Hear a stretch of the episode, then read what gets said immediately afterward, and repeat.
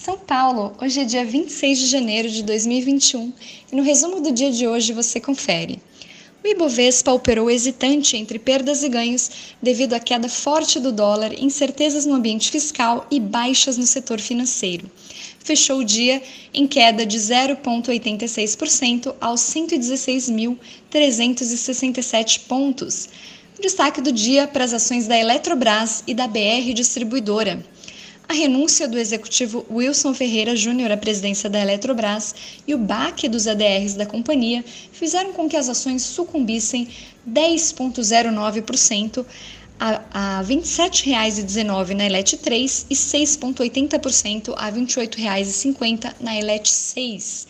Wilson Ferreira Júnior foi para a BR Distribuidora, que disparou na bolsa com alta de 9,57% a R$ 22,90 ao anunciar o novo líder.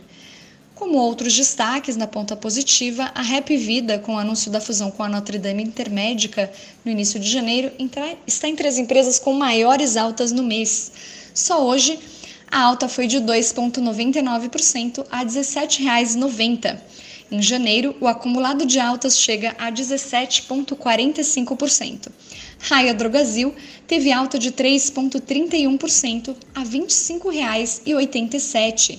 Além de ter ganhos estáveis de market share e crescimento consistente, a empresa surfa na possibilidade de o governo fazer parcerias com grandes redes de farmácias para distribuir a vacina de Covid-19. Na ponta negativa, apesar das perspectivas do setor de metalurgia serem muito positivas com a intensa demanda por aço no mercado externo, a Gerdau desabou 5,78% a R$ 10,92, refletindo a queda do dólar. Marfrig fechou no vermelho com menos 2,96% a R$ 12,80.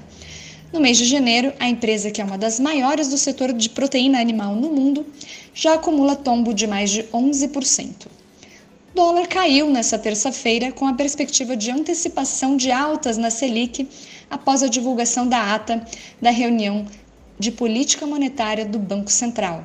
A moeda fechou o dia com queda de 2,11%, cotada a R$ 5,35.